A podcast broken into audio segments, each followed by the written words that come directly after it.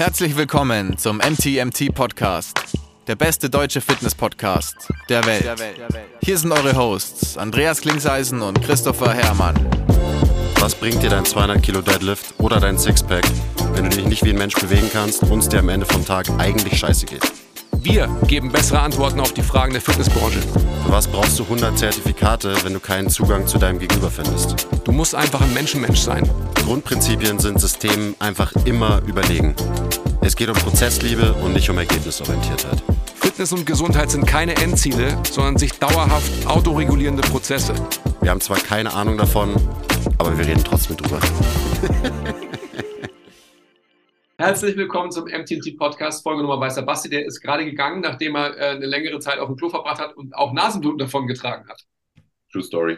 True Story. Vielleicht ist es so die Freitag äh, 14 Uhr Vorbereitung. I don't know.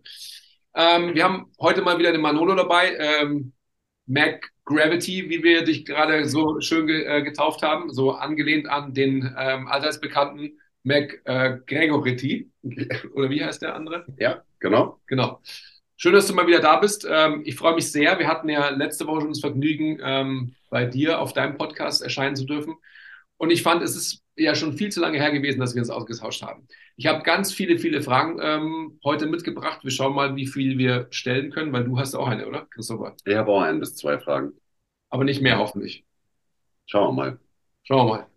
Wir haben grad- lasse dir natürlich den Vortritt. Wir haben gerade schon festgestellt, wir durften sehen. Ihr könnt es leider nicht sehen, auch wenn ihr ein paar Sachen seht von Manolo. Der Manolo ist nämlich, während wir podcasten, heute unten ohne. Also ihr könnt euch das sinnbildlich vorstellen. Also wenn ihr das nur hört, weil ich finde immer, das ist eine ganz gute Vorstellung, wie entspannt, weil es ist ja ein Zeichen der Vertrautheit, dass wir so halbnackt äh, zueinander irgendwie stehen können oder vielleicht sogar beim nächsten Mal richtig nackt, ähm, um die finalen Barrieren irgendwie einzureißen. Der Andi hat auch als erste Amtshandlung seine Hose aufgemacht, bevor wir mit dem Podcast angefangen haben. Nur so als Das- Hintergrundinformation. Deswegen habe ich das ja auch gedroppt, dass ich, wie ich hier quasi eigentlich gerade sitze. Ne? Ja, es, ist- es ist sehr, sehr schön. Also ähm, ich, ich freue mich sehr. Hast du noch irgendwas vorzubringen? Ähm, ja, unseren Sponsor von diesem Podcast und von jedem Podcast, Löwenanteil. Leute, ihr kennt sie, ihr liebt sie. Ihr mit dem Code MTMT10 kriegt ihr 10% auf alles. Ähm, checkt den Link in der Bio. Und ähm, mehr habe ich fürs Intro nicht vorzubringen. Nein. Gut. Willst du den Manolo fragen, ähm, warum er so stark geworden ist in letzter Zeit? Nee, ich will den Manolo fragen, warum er so swole geworden ist in letzter Zeit. Und also äh, eigentlich weiß ich es ja. Du hast ja schon angekündigt, dass du mehr ähm, Masse aufbauen willst im letzten Podcast, der Monate schon wieder her ist. Und ähm, ich gucke ja immer so, was du so machst auf diesen sozialen Medien. Da schaue ich mir das immer gerne an. Und da sieht man schon, dass du ähm, ganz schön zugelegt hast über die letzten Monate. Und ähm, da würde ich gerne Ähm. wissen, wa wa warum überhaupt? Weil ich es kann. Okay, nach Ja, früher war das immer so ein, so ein, so ein Hexenwerk. Ich erinnere mich, als ich Anfang 20 war, da war wirklich jedes Kilo ein Kampf. Irgendwann ist aber so ein bisschen, äh, sind dann die Kilos nach oben gepurzelt, weil ich halt eben den Dreh raus hatte mit dem Body, wie ich trainieren muss, wie ich regenerieren muss. Das war ganz, ganz wichtig. Damals habe ich eine Sache sehr, sehr gut gemacht. Und zwar habe ich mir sehr viele Auszeiten genommen. Sauna, äh, mit meiner damaligen Freundin sehr viel so ähm, Entspannungsabende gemacht und sowas dergleichen. Das tat mir extrem gut. Das war halt für den Muskelaufbau auf jeden Fall ganz gut. Ähm, ich habe ja in der letzten Zeit extrem viel, also in der letzten Zeit meine ich in den letzten Jahren sehr viel genördet, weil ich ja den Körper besser, also meinen Körper noch besser verstehen wollte, weil ich will das mal ganz kurz nochmal ausholen, ich ja nur mit, äh, mit Wehwehchen zu tun hatte. Ne? Und das Training, so wie ich das gefahren habe, hatte leider nicht dazu geführt, dass meine Wehwehchen weniger wurden. Im Gegenteil, es wurde halt mehr. Weil diese ganzen Restriktionen, die ich da hatte, habe ich mit dem Training, wie es halt da ähm, bis Anfang 30 ähm, praktiziert habe, halt einfach, ist nach hinten losgegangen. Und dann muss ich ja alles loslassen, durfte so ein bisschen lernen. Äh, in dieser Lernphase habe ich natürlich nichts mehr von dem gemacht, was einen klassischen Muskelaufbau provozieren würde. Im Gegenteil, ich war ja nur noch eine Spargeltarzan. Ähm, habe aber dafür Bewegung viel besser verstanden. Und jetzt geht es halt eben, ähm, ist es bei mir halt eben ganz spannend. Jetzt kann ich ganz viele Fäden zusammenlaufen lassen, so ein bisschen die alte Welt mit der neuen Welt verbinden. Ähm, ich passe jetzt auch wieder ein bisschen mehr auf mich auf. Ja, also so Thema Regeneration. Ich mache die Dinge, die mir gut tun. Also nicht nur immer ballern.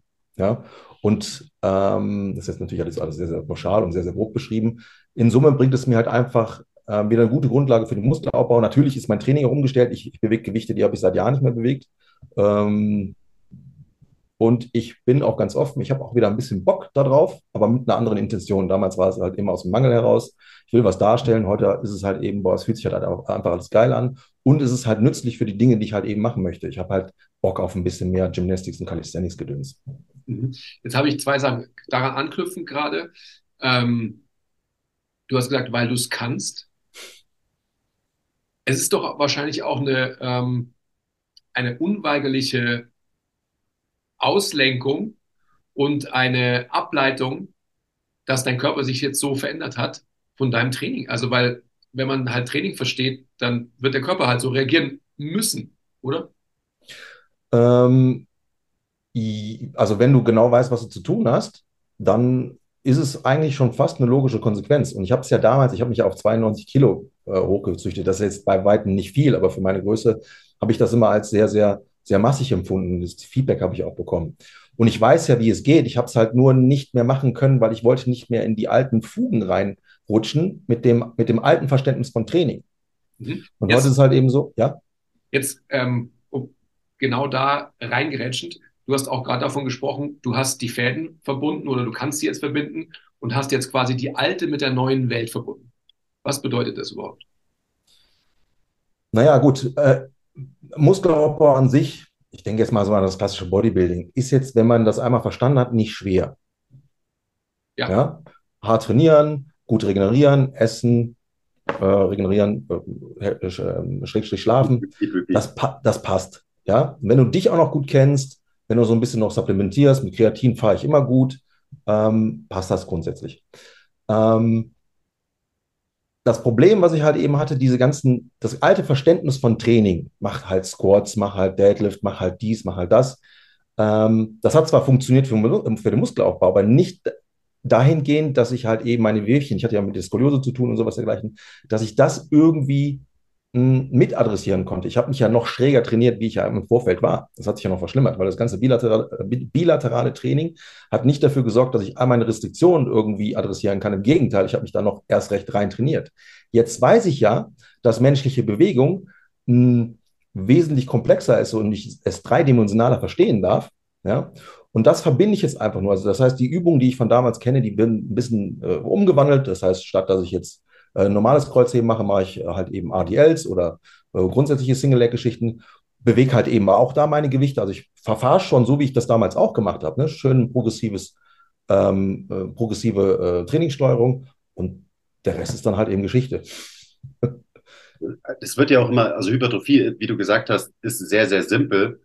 Und es geht ja nicht darum, dass du gewisse Übungen trainierst für Hypertrophie und dass nur diese Übungen funktionieren, um Muskeln aufzubauen, ähm, sondern es geht darum, wie du diese Übungen trainierst, also mit welcher Intensität, mit welcher Regelmäßigkeit, ähm, was du drumherum machst und so weiter. Und deswegen, ich verstehe auch immer diesen Punkt gar nicht, weil du kannst ja mit jeder Übung, also vielleicht nicht mit jeder, aber mit fast jeder Übung auch Muskeln aufbauen, wenn du sie eben so trainierst, wie du es beschrieben hast, halt progressiv, schwer genug und so weiter. Deswegen verstehe ich auch immer gar nicht so diese, diese Trennung, die wir da vornehmen und irgendwie sagen so, ja, aber ich, ich will auf Hypertrophie trainieren und deswegen muss ich die Grundübungen machen oder so. So, nee, musst du nicht. Du kannst ähm, wirklich die Bewegungen und die Übungen trainieren, die du willst.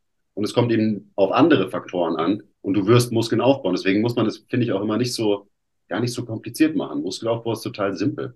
Und ja. man kann eben viele Dinge einfließen lassen durch die Übungsauswahl. Mhm. Ich glaube, man muss auch nochmal differenzieren, wer will denn Muskel aufbauen? Ich glaube, für uns Muskel, äh, Entschuldigung, für uns äh, Autonomalverbraucher, die halt eben nicht auf der Bühne sind, und damit ihr Geld verdienen, die müssten vielleicht auch nicht das Training, äh, Quiz sagt gerade sein Bizeps, das Training fahren, ähm, wie das sonst so allgemein bekannt ist, halt eben unter den Profi-Bodybuildern. Ja, man weiß halt eben, wenn man bilateral trainiert, kann man halt eben noch mehr Gewicht bewegen. Ist ja die Frage, ob ein Bodybuilder das unbedingt können muss. Ja, beim Hypertrophie-Training habe ich da eigentlich andere, ähm, andere Zielsetzungen.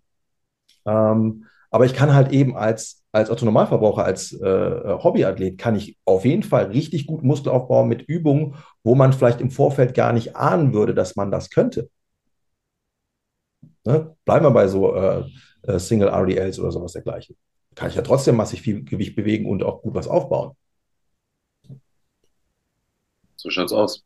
Ist eigentlich, ähm, eigentlich ist es gar nicht so komplex. Und ich, ich sage ja auch immer gerne so, man kann alles haben im Training. Man kann alle, alle Ziele erreichen. Man kann dafür sorgen, dass man sich besser bewegt, dass man eben sich nicht restriktiver bewegt über Zeit, so wie du es beschrieben hast, dass du quasi deine Bewegungsoptionen einschränkst durch äh, schweres Training, sondern du kannst auch einfach schwer trainieren, aber ähm, dafür sorgen, dass du halt sogar Bewegungsoptionen dazu gewinnst durch dein schweres Training. Das ist möglich. Exakt. Fordert ein bisschen mehr, ähm, bisschen mehr Gehirnschmalz. Also da muss halt ein bisschen mehr mit einfließen dann in so einem Trainingsprozess. Ähm, aber trotzdem ist es nicht irgendwie super kompliziert oder so. Das, so soll das jetzt gar nicht rüberkommen. Im Prinzip sind es eigentlich nur ein paar ähm, Dinge, die man da achten, da, beachten darf. Ihr, ihr, sagt es ja auch immer wieder, ne? Mach viel unilaterale, alternierende, reziproke Bewegungen, bau das halt eben ein, dann hast du halt eben mehr Bewegungsoptionen. Ja, das heißt, wenn ich diese Grundprinzipien in das klassische Krafttraining mit einfließen lasse, dann kann ich alles erreichen, sogar mehr erreichen. Ich bin noch mobiler, ich ich habe vielleicht noch mehr Kraft in gewissen ähm, endgradigen Bewegungen, die vielleicht auch wieder übertragbar sind für Gymnastics oder Calisthenics. Da denke ich jetzt gerade dran, weil das halt eben mein Thema gerade ist. Ähm, Punkt. Gibt es da spezifische Skills, ähm, an denen du gerade arbeitest? Also so in dem Bereich Calisthenics, Gymnastics? Hast du da konkrete Ziele?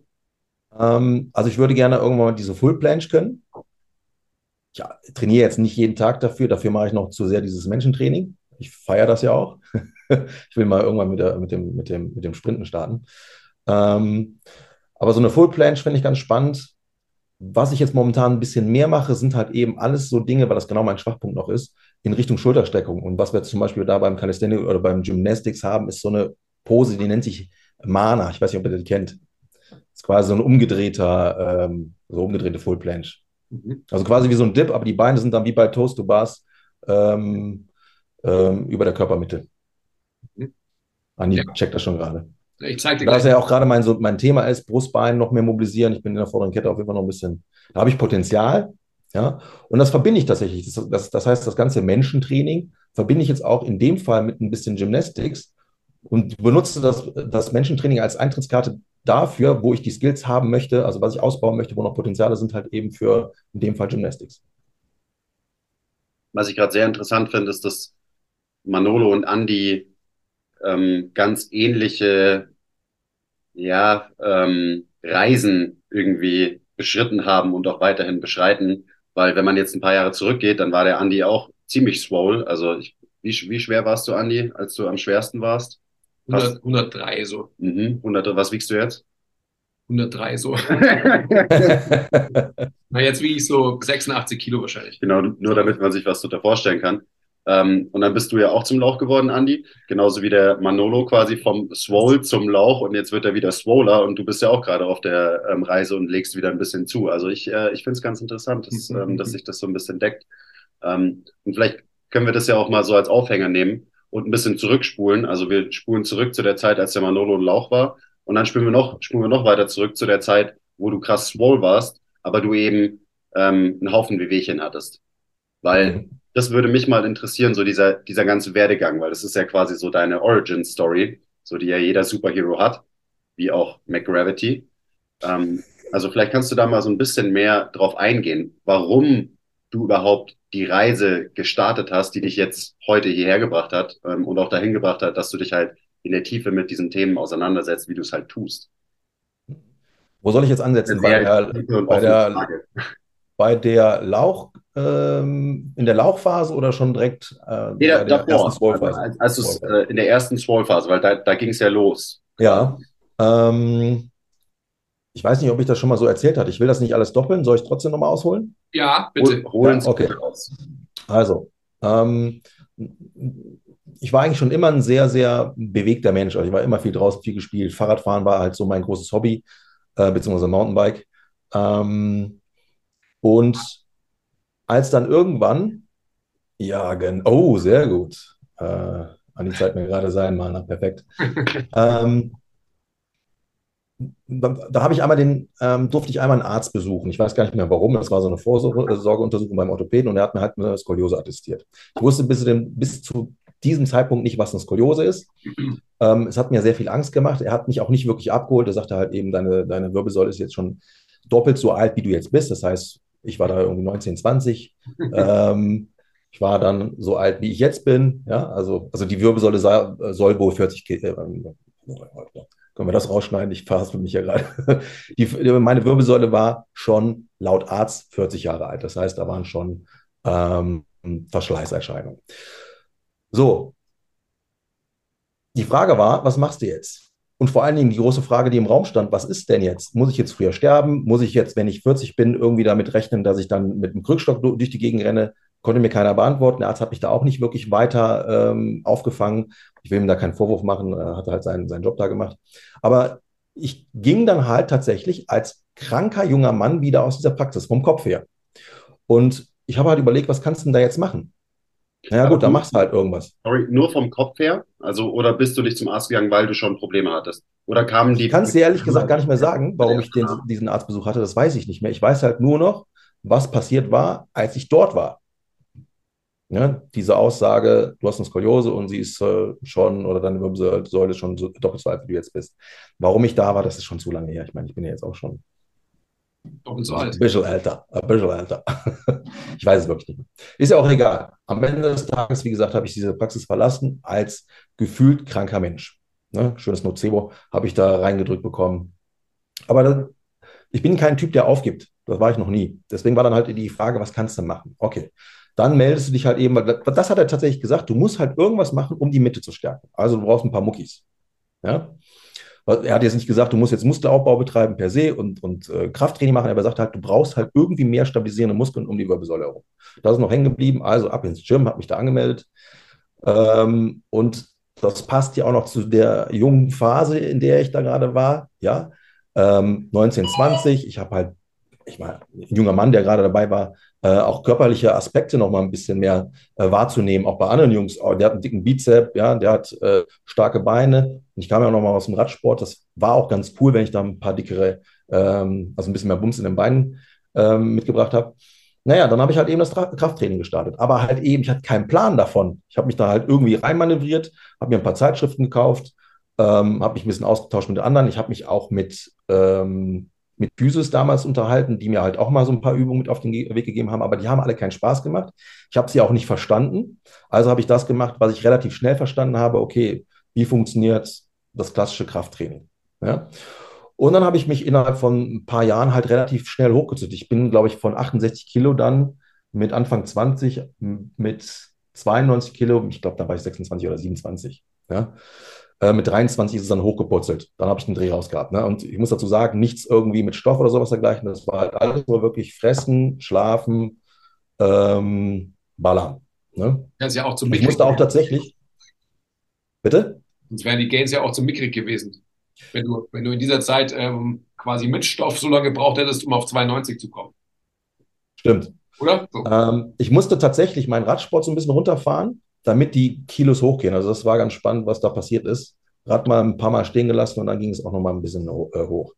Das Problem war aber, das konnte ich auch beobachten. Na, ich meine, ich bin ins Training gegangen, um die Skoliose irgendwie so ein bisschen aufzufangen. Ich wurde aber immer vor dem Spiegel krumm und schiefer. Das war schon mal das Erste. Das habe ich wahrgenommen. Das Zweite, ISG-Probleme, BWS-Probleme, Handgelenksprobleme, Schulterprobleme, Fußprobleme, Knie und Ellenbogen hatte ich zum Glück nie Faxen mit. So, und es wurde halt immer drastischer, bis zu einem Zeitpunkt, wo ich vier Monate kaum gehen konnte, wie so ein alter Mann mit, weiß ich, 33. Und dann war natürlich klar, die ganzen, und ich war auch extrem gefrustet. Jetzt machst du schon 15 Jahre diesen ganzen Scheiß. Ich bin ja auch dann ähm, beruflich in diese ganze Fitnesswelt reingerutscht. Äh, oder nicht reingerutscht, ich habe mich ja dafür entschieden. Und dachte mir, jetzt machst du alles nach bestem Wissen und Gewissen und dein Körper straft dich mit noch mehr Pain. So, und dann war halt irgendwann natürlich der Punkt gekommen, dass ich halt sagen muss, oder erkennen musste, das, wo ich gedacht habe, die richtigen Antworten zu finden in der Fitnesswelt, war eine Sackgasse. Zumindest so, wie ich das wahrgenommen habe und auch gelebt habe.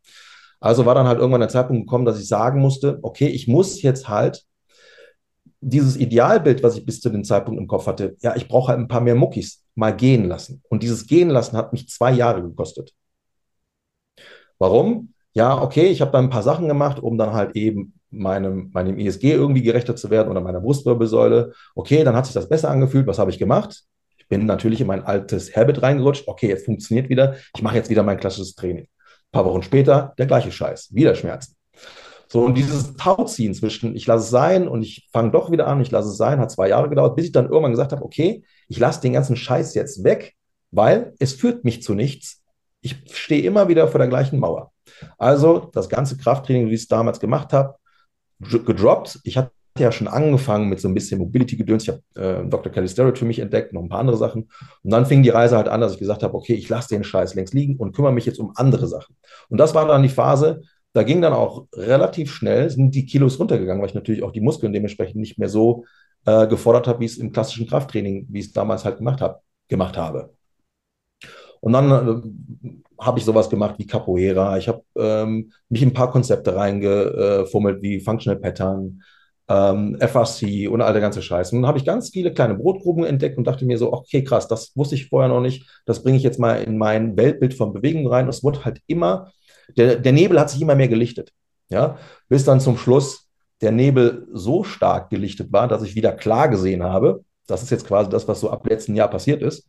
Und ich jetzt sagen kann, okay, back to the roots, aber halt eben mit all den neuen ähm, Prinzipien, die ich da für mich einfach entdecken durfte und auch erkennen durfte. Fuck, geil, Skoliose-Thema abgehakt. Also ich erinnere mich bei der letzten Mastermind Biomechanics bei Körperbau Lemgo, wo die Hälfte äh, von den Teilnehmern eigentlich nur Physios sind. Die Jungs und Mädels von Körperbau Lemgo sind natürlich auch alles Therapeuten. Und dann stand ich vorne einmal, da ging es darum, wo hat denn jetzt der Mensch seine, seine gedroppte Schulter? Und dann stand ich vorne und selbst die Therapeuten haben nicht gesehen, wo ist denn jetzt hier diese, der Drall im System. Erst als gegangen bin, hat man das gesehen. Ja? Und das war natürlich geil für mich zu, zu, zu sehen. Krass, wir dürfen nicht mehr von einer Skoliose sprechen. Die scheint einigermaßen ausgeglichen zu sein. Ja, bis zu einem gewissen Grad. Und das fand ich halt geil. Das heißt, all meine Bemühungen in den letzten, ich sage jetzt mal zehn Jahren, haben sich da, dahingehend ausgezahlt, dass ich nicht nur der Skoliose gerecht geworden bin, sondern dass ich so gut trainiert habe oder mich bewegt habe, dass sogar diese ganzen Irren und Wirrungen der Wirbelsäule, also die ganzen, diese ganze Torsion, sich mh, mm, nicht aufgelöst haben, aber zumindest wieder verringert haben. Das ist doch geil. Und das ist jetzt quasi auch die Eintrittskarte für mich, dass ich jetzt halt eben spüre, das funktioniert alles viel, viel geiler. Ich kann jetzt auch mit einer, mit einer ganz anderen Körperwahrnehmung auch ins Training reingehen, kann mich da auch wegflexen im wahrsten Sinne des Wortes, hab halt mein Swole, kann mich halt, ähm, wenn es jetzt gerade wieder mein Ziel ist, ähm, ne, so ein bisschen im, ähm, im Progress fordern, aber nichts tut mehr weh. Aber das ist ein Prozess von Jahren gewesen, von zehn Jahren. Das war, ich war Anfang 30, äh, beziehungsweise Anfang Mitte 30. Ähm, jetzt bin ich Mitte 40. Lange Reise, viel gelernt, aber jetzt stehe ich wieder da, wo ich vorher nie gedacht hätte, vor allen Dingen, als ich da so destroyed war im Kopf. Fakt, das ist alles sinnlos, was ich hier mache. Jetzt stehe ich quasi wieder am Anfang, aber jetzt ist quasi der rote Teppich für mich ausgelegt. Ich kann Gas geben. Hast du dann wirklich auch spezifisch Übungen gemacht und trainiert, damit die Skoliose weniger wird? Oder hast du einfach insgesamt global gesehen dich anders bewegt und anders trainiert und dadurch hat sich das quasi von alleine so ein bisschen ausgeglichen? Oder also, ja, mhm. ich meine. Sehr gute Frage. Ich habe am Anfang natürlich immer versucht, die Skoliose zu adressieren, weil die Skoliose war für mich schlecht irgendwann durfte ich erkennen, eigentlich ist A, die Skoliose das Beste, was mir passieren konnte, weil ohne die Skoliose hätte ich ja niemals diese Reise gemacht und niemals so viel gelernt über den Körper, weil die Notwendigkeit war ja nicht da. Ja, oder wäre nicht da gewesen. Ähm, als ich dann irgendwann verstanden habe, die Skoliose ist gar nicht das Problem und du darfst dir viel mehr zutrauen, weil ich war natürlich auch völlig misstrauisch, was meinen Körper betrifft, weil der hat ja nur äh, Schmerzen verursacht. Ich habe meinen Körper dann als Feind gesehen.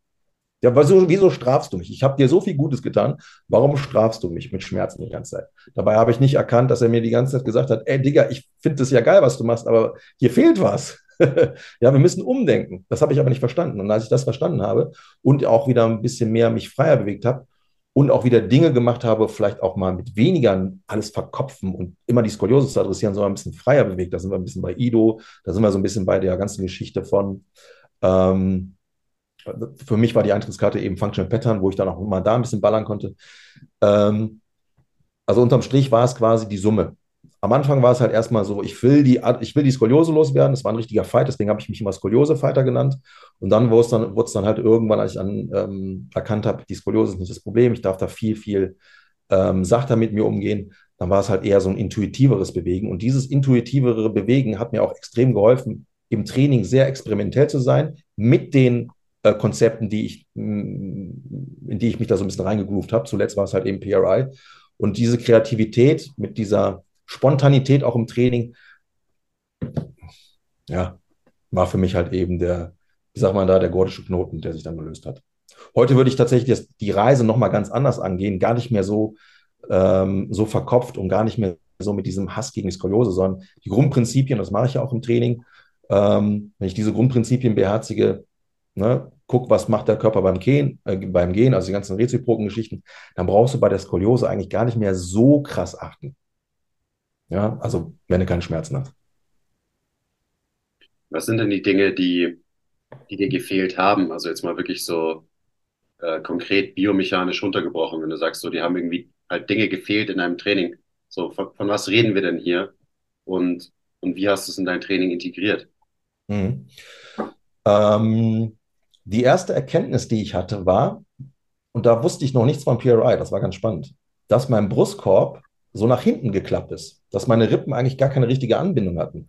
Dann habe ich erstmal verstanden, warum ich zum Beispiel auch, das hat, hat jetzt mit, mit der Skoliose nicht direkt was zu tun, sondern es waren grundsätzliche Hartspänne, die ich immer in meinem Rücken hatte, wo ich nie drangekommen bin. Und als ich dann ähm, so ein bisschen verstanden habe, okay, du musst irgendwie an der Mitte noch mehr arbeiten. Ich habe ja vorher immer äh, Core-Training gemacht, noch und nöcher, aber nie wirklich meine Mitte. Und das habe ich dann wahrscheinlich dann irgendwann intuitiv für mich entdeckt. Ja, so Ausrichtung der, der, der Diaphragmen oder Stack. Das habe ich dann für mich dann tatsächlich irgendwie so ein bisschen mm, in den Ansätzen entdeckt.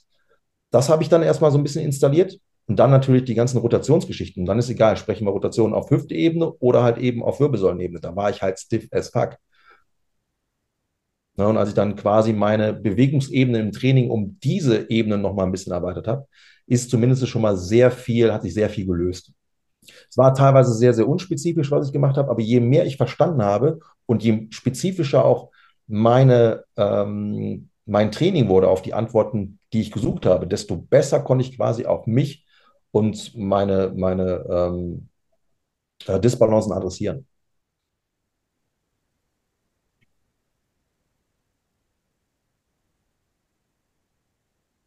Da denkt jemand. Ding, ding, ding, ding. ja, ich finde es ganz interessant, weil das ja ganz oft auch so läuft. Also diese Geschichten hört man sehr, sehr häufig, dass halt Leute irgendwie Probleme haben. Ähm, und dann, weiß ich nicht, probieren sie was Neues aus und auf einmal sind ihre Probleme weg. Und man sucht ja immer so nach der, der Antwort und dem Fix und so weiter für ein spezifisches Problem.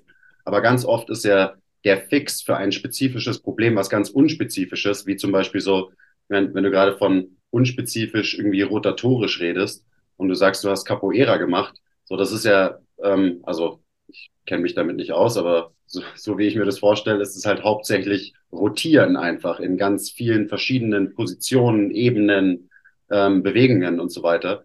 Ähm, und dann ist es eben was ganz, ganz unspezifisches, aber es gibt natürlich irgendwie dem Körper so ein bisschen wieder das zurück, ähm, dann in diesen Fällen, was dem Körper vielleicht gefehlt hat. Und dann ähm, ja, manövriert man sein System in eine Lage, wo es sich wieder selbst in Anführungszeichen mhm. reparieren kann. Und dann ist eigentlich das der Fix, was Exakt. sehr, sehr unspezifisch ist. Ja, ähm, das ist schön, dass du das erwähnst, weil da habe ich eine sehr, sehr schöne Wahrnehmung auch äh, über die zwei, drei Jahre, wo ich dann das Capoeira intensiver gemacht habe, ähm, erleben dürfen.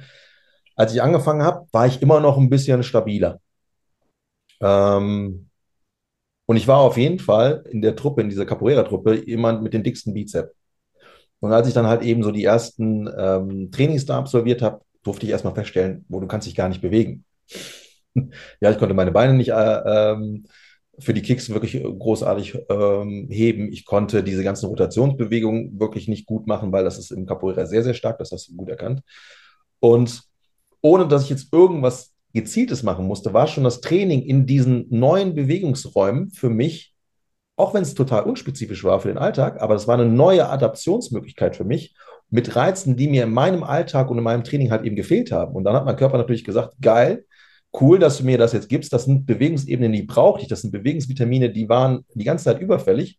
Und dann ist es eigentlich, eigentlich völlig egal, habe ich jetzt was komplett zielgerichtetes oder einfach nur etwas, was mein Körper, wofür mein Körper physiologisch eigentlich ausgelegt ist, ich aber die letzten Jahre oder Jahrzehnte nie wirklich ähm, abgeerntet habe. Und das war halt eben durch das Capoeira dann plötzlich gegeben. Und selbst da hat sich dann vieles äh, aufgetan. Beziehungsweise, ich durfte auch über äh, das Capoeira-Training nochmal Schwachstellen mh, hm, ausfindig machen. Die, die waren mir vorher gar nicht bewusst. Und dann konnte ich natürlich erst daran arbeiten, weil ich in Bewegungsebenen ähm, reingekommen bin. Da wäre ich im Leben sonst nicht reingekommen, weil wozu? Ich denke, dass auch so diese Begrifflichkeit zielgerichtet oder nicht zielgerichtet das ist auch sowas, was wir uns irgendwie angelernt haben, auch im therapeutischen Kontext, der vielleicht gar nicht notwendig ist. Also wenn ich, mhm. ich stelle mir dich gerade sinnbildlich vor, so wie du dich gerade auch selber beschreibst, wie sicherlich ähm, du aussahst im Capoeira-Tanzen am Anfang noch, als du halt noch ähm, ein extensionsgetriebener Bodybuilder warst, so oder Krafttrainierender, ähm, der sich dann immer mehr in eine Körperposition manövrieren konnte, weil er es erfahren hat und verstanden hat und die Extension sich sukzessive immer mehr verlassen hat und in eine gewisse Neutralität oder sogar teilweise proaktive Flektiertheit im System global erfahren hat, um zu, um rotieren, rotieren, rotieren zu können, um ähm, das Bein besser heben zu können, ähm, weil du nicht von vornherein letztendlich schon einen knöchernen Anschlag hast, weil du äh, dich in Extension manövrierst, etc., etc. Also so ich weiß gar nicht, ob, ähm, oder die Diskussion, die wir aufmachen könnten über zielgerichtet oder weniger zielgerichtet, ist eine total interessante. Weil wenn wir eben hergehen und Krafttraining ähm, als zielorientiert sehen, dann ist das natürlich richtig irgendwie auf eine gewisse Art und Weise. Aber was, was für ein Ziel ähm, verfolgen wir im Krafttraining, vor allem im klassischen Krafttraining? Und da, das ist ja so mein, ähm, mein Kreuzzug. Und was denken wir, was wir auch im therapeutischen oder gesundheitsbringenden Kontext äh, tatsächlich durch klassisches, also für mich extensionsgetriebenes Krafttraining wirklich erreichen können. Und die Limitierungen sind halt einfach klar. Also wenn du ein Spektrum hast, Extension, Flexion und du bist halt immer nur in Extension, dann musst du limitiert sein. Und wenn uns das nicht klar ist, und ich kann mich zum hunderttausendsten Mal wiederholen, naja, dann äh, wie ist die äh, Definition von Idiotie nach Albert Einstein? So, ich glaube, alle wissen, worauf ich hinaus will. Und ich meine, du bist ja ein bestes Beispiel dafür, dass ähm, durch den, den Kontext, dass man jetzt, um das Wort weniger zielgerichtet mit Absicht mal zu benutzen. Du hast dir jetzt nicht Gedanken gemacht, ich mache Capoeira um zu, sondern du hast Capoeira gemacht, weil du Bock hattest und hast dann gesehen, dass. Exakt. Ja. Genau. Ähm, das war halt in der Phase, wo ich einfach gesagt habe, mh, hm, ich will einfach alles mal ausprobieren, worauf ich gerade Bock habe. Das war Capoeira, ähm, das war also Cheerleading, das war halt eben Gymnastics, Calisthenics, ähm, und noch ein paar andere Dinge, wo ich dann halt einfach, einfach gemerkt habe, okay, ich gucke jetzt einfach mal, ähm, was da geht. Und ich will halt einfach, weil das war mir relativ früh dann klar auf meiner Reise, es gibt halt in ganz vielen Sportarten ganz viele Lösungen, die war, ähm, die finde ich in der Fitnesswelt gar nicht. Ob die dann letztendlich wissen, was sie da für Schätze haben, die einzelnen Sportarten, das ist immer die andere Frage. Aber ich habe dann halt eben äh, feststellen dürfen, krass, ja zum Beispiel, was so ein Caporista halt eben kann, ja, das können ganz viele andere nicht. Die Capoeiras zum Beispiel lassen sich sehr, sehr stark inspirieren von den Taekwondo-Leuten. Ja, weil die Taekwondo-Leute sind die Könige, wenn es um, um Tritte geht.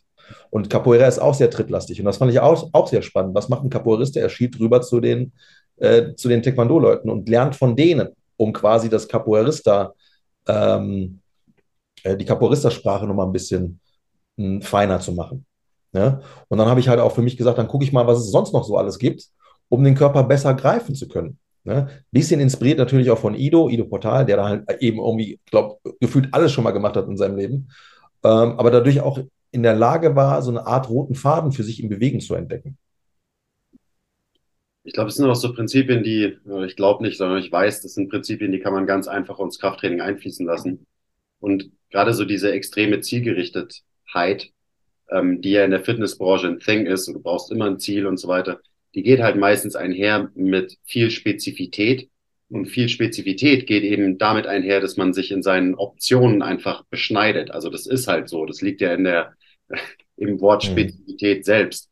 Ähm, und dann kommt halt da noch mit rein, dass wir halt eigentlich sehr, sehr variable Wesen sind. Und dann wird auch eigentlich relativ schnell klar, dass halt ein zu viel an Spezifität eben einfach Folgen haben wird. Punkt. So. Folgen, die die ja positiv sein können, eben zum Beispiel ein sehr, sehr spezifisches Ziel erreichen oder in einer sehr spezifischen Bewegung extrem gut zu werden. Aber man muss halt dann auch sehen, was man alles nicht macht, wenn man sich auf so einen Prozess einlässt und was man eben so an Potenzial dann liegen lässt. Und ich glaube, da sind wir Profis drin im, im Krafttraining, in der Fitnessbranche, im Potenzial liegen lassen. So. Also gerade wenn man das auf Bewegung ähm, bezieht. Weil so, wie sich unsere Philosophie und unser Ansatz verändert hat, das ist nicht irgendwie super kompliziert eigentlich. So, wir, wir geben am Ende des Tages den Menschen, die, die wir trainieren, einfach ein bisschen mehr Freiheit in Bewegung, auch unter Last. Und verabschieden uns halt so von diesem Denken, dass man, oh nein, unter Last müssen wir XY machen. Da müssen wir uns rigide mhm. machen.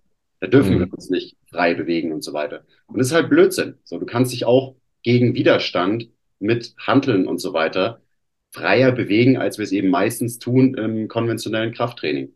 Und dann passieren Dinge einfach. So, da muss ich nicht alles auch genau erklären können, warum das passiert, sondern ich sage einfach so, hey, ähm, das ist wirklich, das fehlt Leuten, so dieses grundsätzliche Verständnis. Also ich habe, wir haben ja sehr viel auch mit Profis in dem Bereich zu tun, also andere Trainer, andere Therapeuten. Und da habe ich halt immer wieder Begegnungen, die können sich selbst nicht helfen, so die haben selber Schmerzen ähm, und denken so, hey, ich mache doch alles richtig, so ich mache die Übung, meine Schulter tut weh, ich mache die Übung für die Schulter und so weiter und also ich hatte da letztens so einen Case und habe ich gesagt so, hey, du musst dafür sorgen, dass du dich als Mensch wieder besser und freier bewegen kannst. Und dann wird wahrscheinlich auch, äh, nicht nur wahrscheinlich, sondern wird deine Schulter auch besser werden am Ende des Tages. Ohne dass du reingezoomt wieder spezifisch dein spezifisches Problem lösen willst, nämlich mit irgendwelchen Schulterübungen. Man muss halt mhm. einfach angucken, wie bewegst du dich denn so insgesamt gegen Widerstand? Und das bringt so ein bisschen das irgendwie auf den Punkt, was sich bei uns verändert hat. Das ist mir nur gerade halt so extrem aufgefallen, gerade als jetzt hier das Gespräch Richtung zielgerichtet ging und so weiter. Und es ist halt auch was, was wir predigen. Und es ist eigentlich gar nicht so deep am Ende des Tages. Kleiner Break.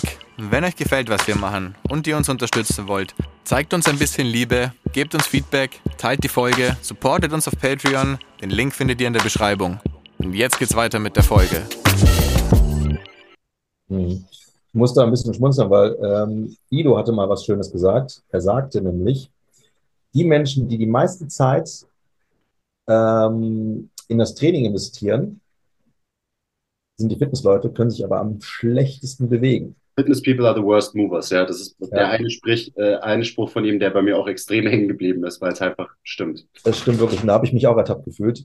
Ähm, und als ich dann halt eben genau mal die Seite gewechselt habe und mal geguckt habe, okay, wie viele Variationsmöglichkeiten sind da und durfte erkennen, das sind halt unendlich viele, aber es ist schon fast egal, welche es da gibt. Probier einfach mal ein paar andere Sachen aus, die du sonst halt eben nicht im Fitness-Kontext Kontext hattest. Und siehe da, plötzlich eine ganz andere Körpererfahrung, eine ganz andere Körperwahrnehmung. Viele Antworten konnte ich mir dann selber ableiten, weil ich wahrgenommen habe, was hier eigentlich abgegangen ist und was mir gut tut und was mir nicht gut tut. Ja. Vielleicht können wir jetzt so ein bisschen den Sprung schaffen, weil ähm, mich interessiert auch sehr, wie du, weil du bist ja auch Coach, du coachst ausschließlich online, stimmt das? Ähm, jetzt, wo ich in Deutschland bin, passiert auch mal wieder ein Live-Coaching. Mhm. Aber ich mache viel Remote, das stimmt. Genau. Und da würde mich mal interessieren, weil du eben dich auch schon mit so vielen Systemen, Methoden und so weiter beschäftigt hast, jetzt so über die letzten Jahre, was sich denn so wirklich etabliert hat und was du so mit deinen Kunden machst. Ähm, und vielleicht, bevor du darüber redest, kannst du auch nochmal kurz reden, so, wer sind denn deine Kunden? So, was ist denn so deine Population, deine, deine Zielgruppe, mit der du so arbeitest? Ja, wir müssen einmal ganz kurz einen Cut machen. Ich muss das Fenster schließen, das ist mir gerade aufgegangen. Gut. Achtung. Hopp. So, dann. We'll be right back with more McGravity. Und hier ist er wieder. So, also die Frage war, ähm, was mache ich mit den Leuten im Coaching und wer sind die Leute? Ganz grob gesagt, ja. Ja, ähm, ich glaube, das Wichtigste, was ich im Coaching mache, ist zuhören. Weil ich erlebe ganz viele äh, Menschen, die kommen tatsächlich zu mir, die sind eigentlich todesfit. Das sind meistens Menschen, die, oder eigentlich durchgehend Menschen, die schon irgendwie Bewegungserfahrung haben. Ich will jetzt nicht sagen Fitnesserfahrung haben, sondern Bewegungserfahrung. Vielleicht machen sie auch irgendwelche Sportarten. Aber irgendwas muckt. Und sie haben schon ein paar Ärzte durch und keiner kommt da aber weiter. Ja, also die kommen in der Regel schon, weil sie ähm, Skills äh, verbessern wollen, aber auch weil sie irgendwo nicht weiterkommen. Ja, sie haben Missempfinden oder haben irgendwelche Plateaus im Bewegen, weil sie halt merken, irgendwas sperrt halt. Und in der, in der Therapiewelt werden aber keine Antworten gegeben, weil sie sind ja gesund. Ja, also bildgebende Verfahren sind alle unauffällig, Strukturen sind alle gut. Und ähm, natürlich zweifeln diese Menschen dann ganz stark an sich. Bin, bin ich denn doof? Bilde ich mir das alles ein? Und dann, ich hatte nämlich vorgestern noch den Fall.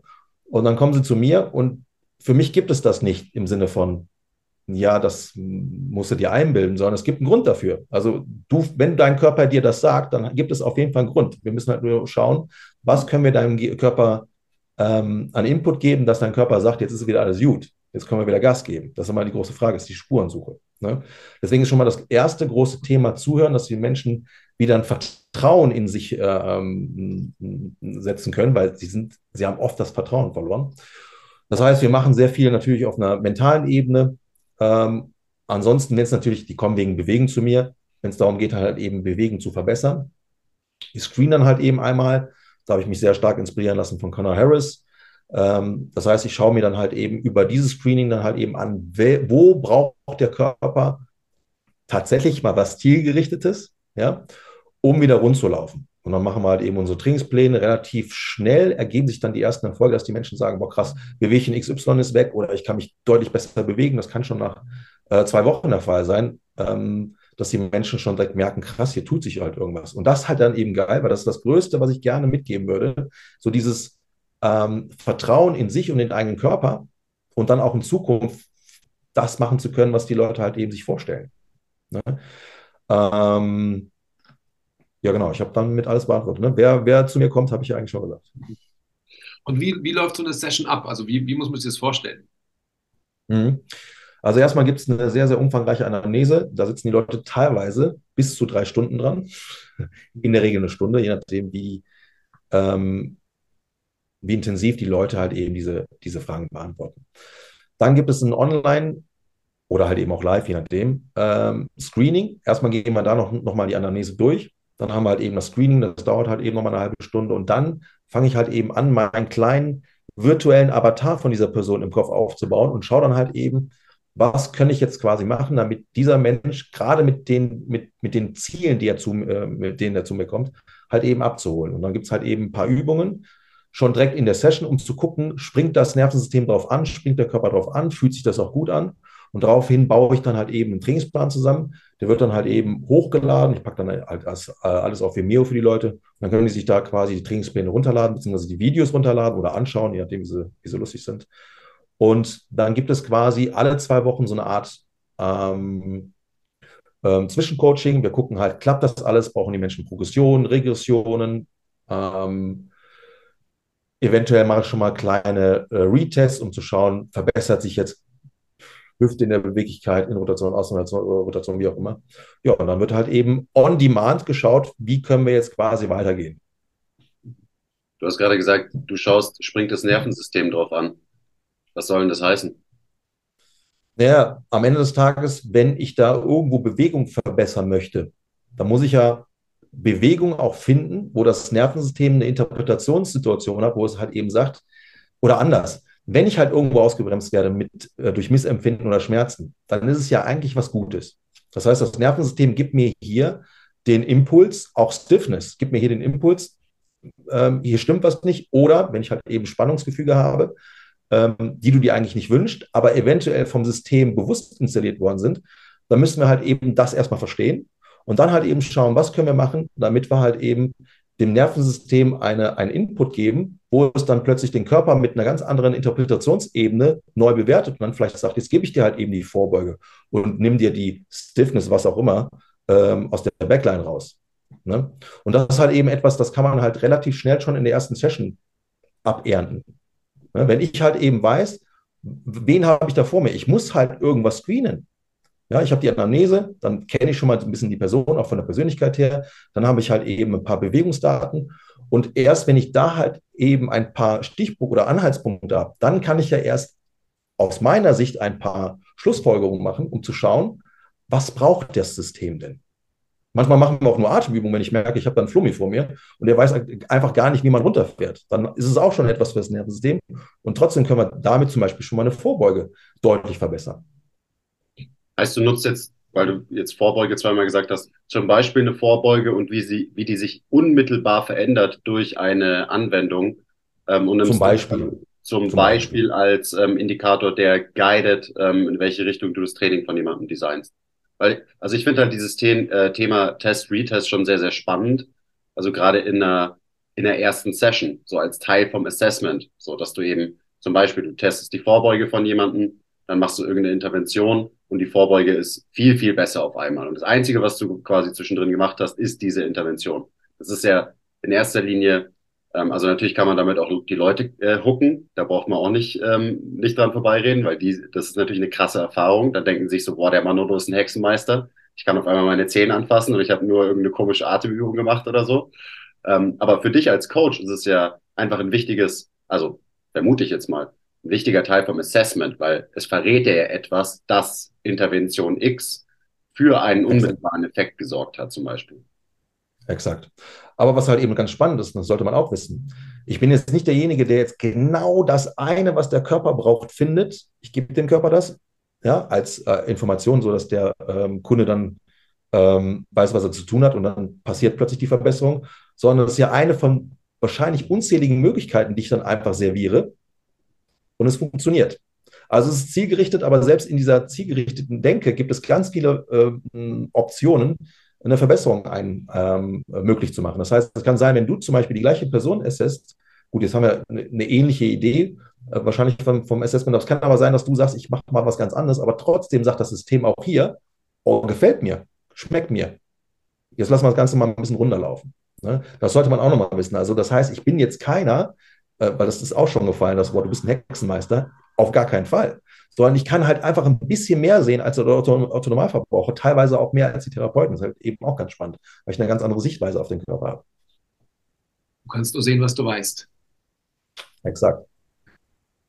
Ich finde es so spannend, dass, ähm, dass wir immer mehr in so eine Richtung auch sprechen und diskutieren und wir drei untereinander ja sowieso und hoffentlich ähm, in einer ähm, nahen Zeit unsere komplette Branche weil wir natürlich so mannigfaltige Möglichkeiten haben.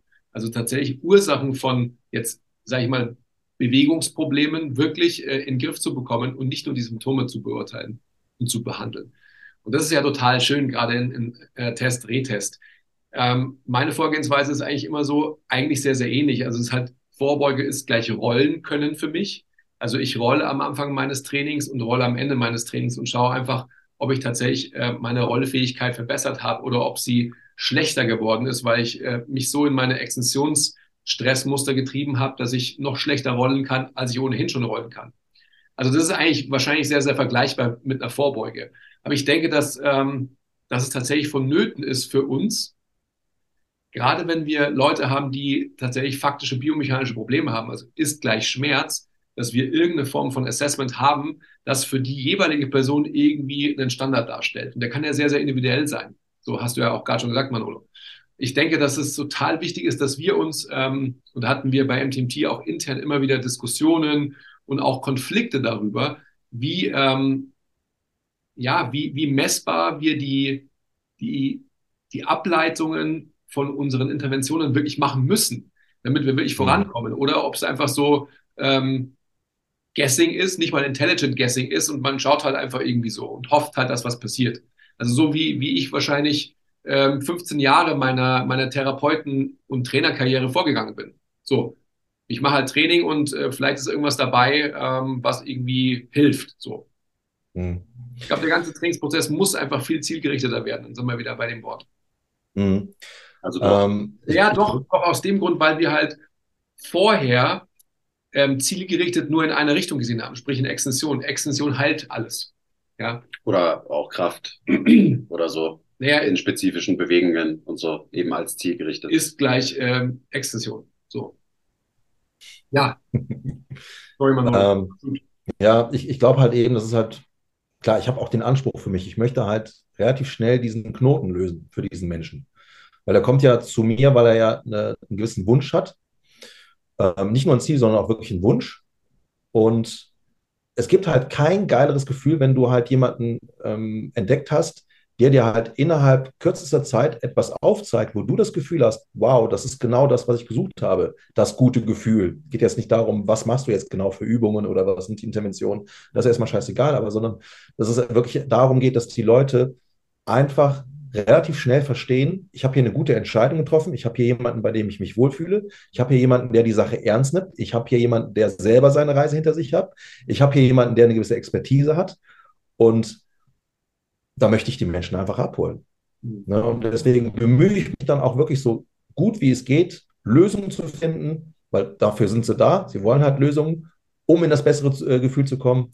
Und da mache ich halt eben alles, was nötig ist. Und Guessing keine Chance, sondern wir müssen halt assessen. Bin aber ganz offen, ich habe manchmal da solche, ich nenne sie immer Zauberwürfel, wo dann halt eben bei dem Screening ähm, Zahlen rauskommen, wo ich sage, boah, ich habe keine Idee, was ich da jetzt erstmal, also ich sehe den Avatar nicht, ich sehe jetzt nicht ganz klar, aber das ist genau dein Problem, weil wir dann so viele Kompensationsebenen haben, die checke ich selber noch nicht. Ne? Dann muss ich manchmal so ein bisschen eingrenzen und gucken, funktioniert das oder funktioniert das nicht? Und es gab auch schon Momente, wo ich dann sagen musste, ach krass, ja, das funktioniert aber nicht. Ich muss da tatsächlich nochmal irgendwie mich weiter rein nerden oder rein, reinzoomen. Aber in der Regel dann immer etwas gefunden, wo dieser Mensch auch das Gefühl hat, boah, das funktioniert. Weil das Wichtigste ist ja, je schneller du es schaffst, mit diesen Menschen zusammen eine Lösung oder einen Lösungsansatz zu, äh, herauszuarbeiten, gewinnt er auch wieder Vertrauen in sich selbst. Mhm, Geil, mein Körper kann ja was. Ich muss halt nur eben schauen, was sind die Dinge, die ich brauche? Und das ist ja in der heutigen Zeit ja gar nicht so einfach, die richtigen Lösungen zu finden, weil Informationsflut ohne Ende. Wir haben so viel da draußen, die Leute wissen ja teilweise gar nicht, was ist jetzt wertvoll, was nicht. Weil alles hat ja, vor allem wenn es ein gutes Marketing ist, da sind wir bei Liebscher Bracht, ne? Ähm, ist es gut oder ist es nicht gut? Wissen die Menschen nicht. Ja, ich finde gerade so beim Thema Assessment, das ist ja auch so ein, so ein spannendes Thema, weil du kannst ja so viele verschiedene Dinge auch assessen. Und das macht man ja auch. Also man assesst ja verschiedene, ja, verschiedene Dinge einfach. Und dann versucht man diese Dinge miteinander zu verbinden. Das ist eben, also ich, ich mag dein Bild vom virtuellen Avatar, weil genau so gehe ich auch vor am Ende. Ähm, auch wenn ich es noch nicht so formuliert habe, dass ich halt verschiedene Measurements nehme, am Ende auch einfach mir anschaue, wie die Leute halt dastehen, wie ist die Haltung, ähm, wie bewegen sie sich insgesamt und so weiter. Also alles so Faktoren. Dann musst du ja irgendwie diese ganzen einzelnen Datenpunkte, die du im Assessment sammelst, musst du irgendwie zusammen verwursten zu irgendeinem Bild, was du dann von den Menschen hast was dir dann wiederum eine Richtung vorgibt, ähm, wie du dann halt arbeitest mit den Menschen.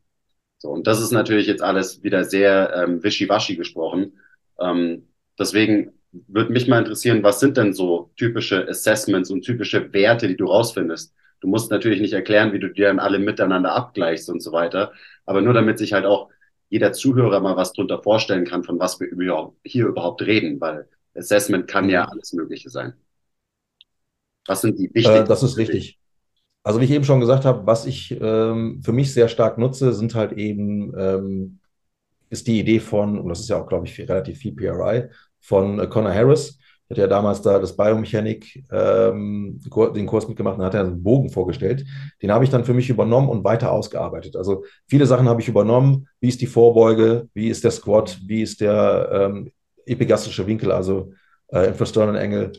Äh, in Rotation, Hüfte, ich schaue mir das an, in gebeugte Hüfte und in gestreckte Hüfte, also In- und Außenrotation, der Oberst-Test, ähm, Knee-to-Chest-Test, ja, damit ich dann halt eben aufgrund dieser Parameter, die da sind, da kann ich ja ein paar, ähm, ein paar Ableitungen treffen. Also bei der Vorbeuge zum Beispiel, wenn die Vorbeuge halt nicht so gut ist und ich sehe halt auch keinen wirklichen Hip-Hinge, dann ist es zum Beispiel ein Indikator dafür, ich kann eventuell noch ein bisschen was an der Innenrotation der Hüfte machen, ja, oder Straight Leg, gleiches Spiel und also Geschichten. Und dann leite ich mir das ein oder andere ab. 100 Prozent. Ähm, einen klaren Avatar habe ich meistens nicht, aber ich habe zumindest schon mal ganz viele Auffälligkeiten oder einige Auffälligkeiten, wenn ich zum Beispiel sehe, da hat jemand in der Innenrotation Hüfte 0 Grad, passiert auch. Ja, dann weiß ich halt eben, was ich machen muss, wenn ich sehe, das ist das, was richtig auffällig ist. In Verbindung vielleicht noch mit dem äh, Hip Hinge, der ist halt scheiße, beziehungsweise die Vorbeuge. Ja? Und dann habe ich zumindest schon mal Anhaltspunkte, die vielleicht wertvoller sind, als das, was sonst so auf dem Markt gibt. Vor allen Dingen, wenn der, wenn der Körper halt eben gesund ist. Keine Struktur, die kaputt ist, bildgebende Verfahren, wie gesagt, äh, alle unauffällig. Dann habe ich aber da zumindest eine Funktions, äh, ein Funktionspotenzial entdeckt, was man hochfahren kann. Und dann, wie gesagt, habe ich da so ein paar, paar Werte auf meinem Bogen und genau das Bild. Deswegen habe ich, fand ich das ganz spannend für mich, diese, diese Begrifflichkeit. Ich brauche einen Avatar. Ich muss irgendwie diese Zahlen integrieren in ein großes äh, Bild, in ein größeres Picture von diesen Menschen, zusätzlich zu dem, was er mir in Anamnese gepackt hat, da sind auch so ein paar äh, Persönlichkeitsfragen drin, auch so ein paar Charaktergeschichten. Ich will halt wissen, wen habe ich denn da vor mir? Ja, weil erst dann, wenn ich weiß, wen habe ich da vom, vom Charakter vor mir und wen habe ich da rein biomechanisch vor mir, dann kann ich diesen, diesen Avatar halt auf verschiedenen Ebenen für mich ein bisschen ähm, plastischer machen. Und dann wird halt geballert. Oder auch nicht, je nachdem. ja, ich glaube, es wird auch oft ähm, ja, missverstanden, fehlinterpretiert. Also wenn man jetzt zum Beispiel sich die Innenrotation der Hüfte von einem Menschen anschaut und die ist halt extrem eingeschränkt, also auch so ein Grundprinzip, wenn ich mir Leute anschaue, wie sie sich bewegen oder wenn ich Leute assesse, dann suche ich ja als erstes mal nach den Dingen, die mich anschreien. Also genau, genau so harte Limitierungen und so weiter, weil da liegt natürlich dann meistens viel Potenzial. Ähm, aber auf was ich eigentlich hinaus wollte, ist so, du testest die Innenrotation von den Menschen, die ist eingeschränkt. Ähm, dann bedeutet es ja nicht, und so wollen das, glaube ich, viele verstehen, weil viele wollen diese Themen falsch verstehen, dann bedeutet es nicht, dass das Ziel, das Ziel ist, dass ich die Innenrotation wiederherstelle. Aber die Innenrotation wiederherzustellen oder verbessern ist halt ein Teil von diesem Prozess und ist nur ein Abbild von dem großen Ganzen. Weil an, ansonsten wäre es ja auch Sinn, relativ sinnlos. Also du weißt bestimmt, was ich meine. Es ist eben so, das ist ein, ein Teil und ein Wert von einem großen Prozess. Aber es geht nicht einfach nur darum, die Innenrotation in der Hüfte wiederherzustellen. Nein, nein, um Gottes Willen. Nein, nein. Zu reingezoomt. Weil ansonsten Exakt. kann ich auch sagen, so, hey, wir geben dir jetzt einfach nur Stretches, damit du besser in der Innenrotation wirst. Aber was ich dann halt wieder vergessen habe, ist, ähm, wie das ganze System, wie der ganze Mensch eben funktioniert und wo so insgesamt halt die Limitierungen liegen und so weiter. Also diese ganzen reingesummten Assessments sind halt eben ein ein Teil von einem sehr komplexen Prozess, den du ja auch gerade beschrieben hast. Also halt, was dazugehört. Du stellst ja. die Hypothese auf und so weiter. Aber es ist gut, dass du das nochmal ansprichst. Ähm, als ich das Konzept von FRC, also Functional Range, äh, Range Conditioning, kennengelernt habe, die machen ja auch sehr viel ähm, oder eigentlich nur auf Gelenksebene, die ganzen Screenings. Ne?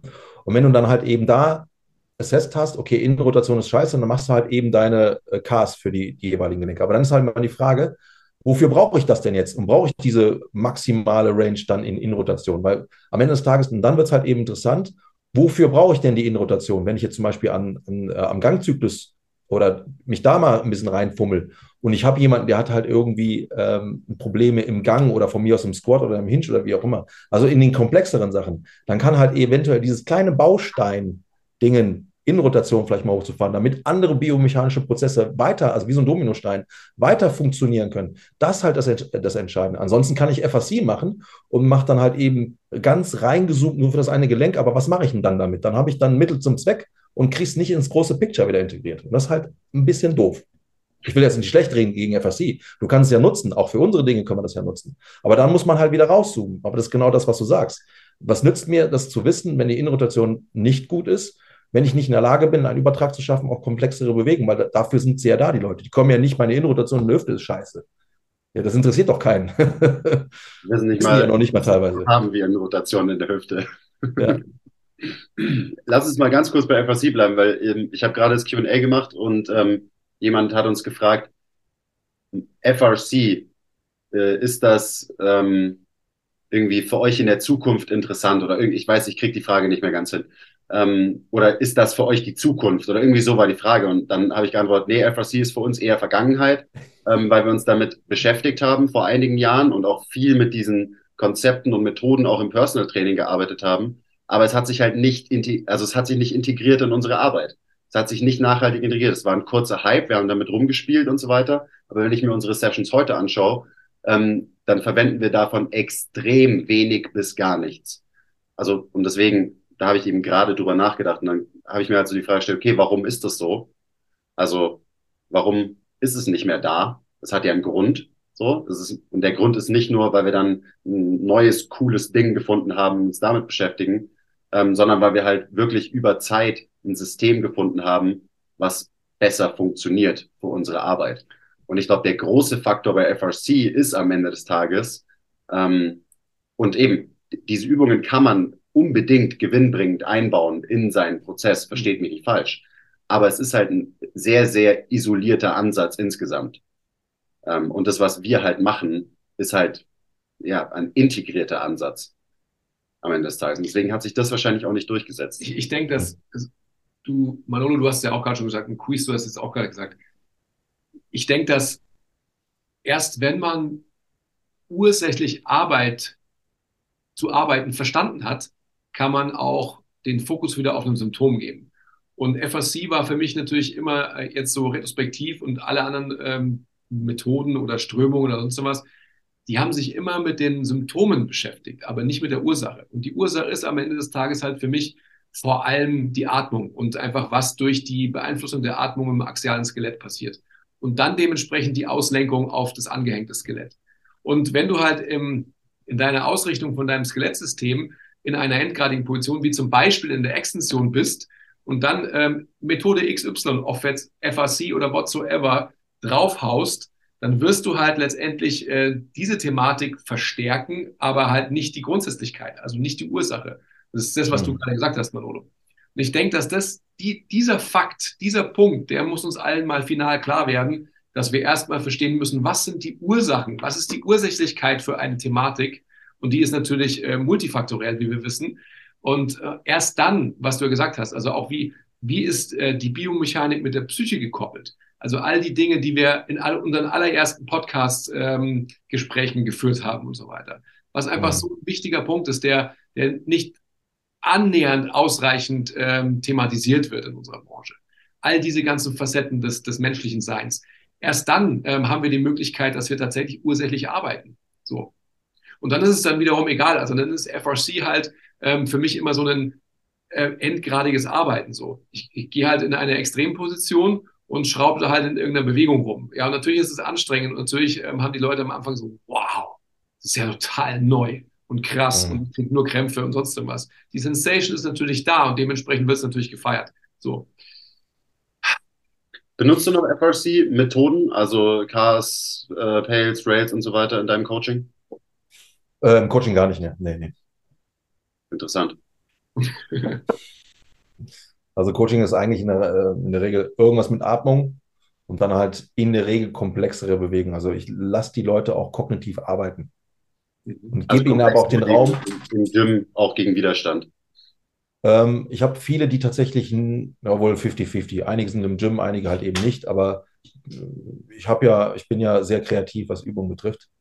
Ähm, entweder benutzen halt Gravity und arbeiten damit Hebeln oder Gym. Ich, ich meine, momentan feiere ich ja selber Gym ab. Ja? Das heißt, wenn ich jemanden habe, der ist im Gym, dann favorisiere ich natürlich halt eben Übungen gegen ähm, Widerstände im Gym. Das macht halt, beschleunigt viel. Ja. Der Faktor Intensität ist dann halt doch relativ wichtig, wenn es um äh, Adaption und Veränderung geht.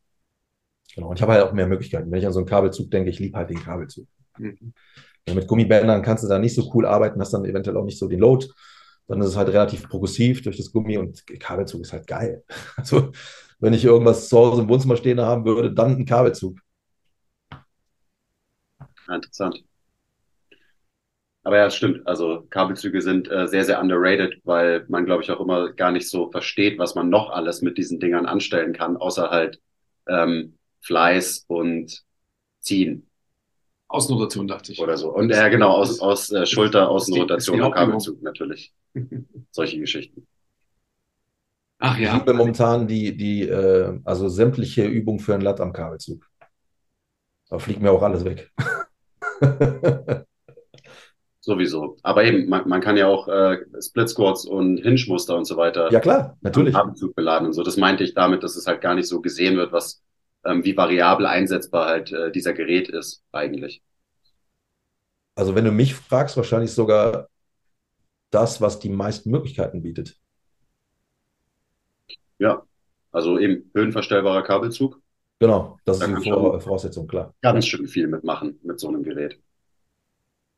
Ähm, wie viele Leute coachst du denn so parallel? Wie groß ist denn dein Roster? Und limitierst du dich da irgendwann selber und sagst du, hey, ich habe nur Kapazitäten für so und so viele Leute? Ich muss, weil momentan buchen die alle wie verrückt. ich muss da auch wieder einen Riegel vorschieben. Also ich habe jetzt gehört halt auch aktuell, buchen. Bloß nicht, bitte nicht buchen. Buch die Jungs von MTMT bitte und Mädels. ähm, also ich habe, glaube ich, gestern oder vorgestern nochmal zwei, die sich dann einfach blind bei mir eingebucht haben. Das kannst du ja machen tatsächlich für das kleine Coaching. Das große habe ich erstmal rausgenommen. Ähm, ich glaube, momentan sind wir irgendwie bei, lass mich überschlagen, ich glaube, sind wir mit zwölf Leuten oder sowas. Ich versuche aber tatsächlich das einigermaßen zu deckeln. Und ich würde gern mehr in diese ganze Online-Geschichte reingehen, also geile Kurse bauen. Ich will ja meinen Atemkurs nochmal umbauen und noch ein paar andere Sachen. Das macht mir einfach Spaß, ein bisschen quasi äh, die Erfahrungen in den letzten Jahren und das Wissen, was ich jetzt äh, mir angeeignet habe und aneignen werde. Jetzt bin ich ja wieder frisch im Game, Kopf ist frei, jetzt kann ich wieder ein bisschen ballern. Ähm, das einfach mal runterzubrechen, um einfach noch mehr Menschen zu bewegen. Weil ich bin natürlich im Coaching ein bisschen limitiert. Ist natürlich geil, dass ich das machen kann, um auch auszuprobieren. Klappen gewisse Dinge. Das war auch damals im Personal Training so. Ich konnte immer die Dinge, die ich gelernt habe, auch sofort mit meinen Versuchskanickeln durchexerzieren und auch schauen, was klappt, was klappt nicht. Und vor allen Dingen, was klappt mit wem. Mhm. Ja. Also Coaching wird es immer geben, gar keine Frage. Aber es wird nicht mein oder soll nicht mein Haupt, äh, mein Hauptspielplatz sein. Dafür gibt es euch. Also ab den Fliegern nach Hätte ich ja auch. Ist ja nicht so, dass du das noch auch irgendwie noch nicht machst. Hier talking about Kurse und so weiter. Ich denke jetzt an, an Gravity, Gravity's Finest und was du da auf die Beine gestellt hast. Gut, ähm, frecherweise hast du da ja selber gar keinen Beitrag geleistet. Exakt. Genau, aber das soll sich ja ändern. Ich will ja meine Beiträge wieder leisten. Das ähm, habe ich da einfach energetisch gar nicht hingekriegt. Das war ganz geil, dass ihr da so viel, außerdem nochmal einen dritten, dritten Part, das war einfach das wäre über. Wir haben ja schon die Leute mit zwölf Parts schon erschlagen. Ich habe ja wirklich tatsächlich teilweise die Info bekommen, ich habe Angst, da reinzugucken, bevor ich dann erschlagen werde vom Wissen. Guck da jetzt rein, verdammt. Fang mit dem an, wo du am meisten Bock drauf hast. Aber ich glaube, das war schon ein Flaggschiff. Da haben wir die Leute echt abgeschossen mit.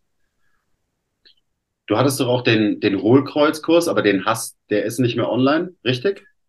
Äh, den werde ich jetzt irgendwann auf jeden Fall rausnehmen. Das war der erste also Kurs. Angekündigt, genau. Ich habe da was. Genau. Ähm, sobald ich jetzt ich habe zwei Dinge im Kopf, die will ich gedroppt haben, dann geht der raus. Weil dann habe ich quasi Kurse mit, mit aktuellerem Wissen.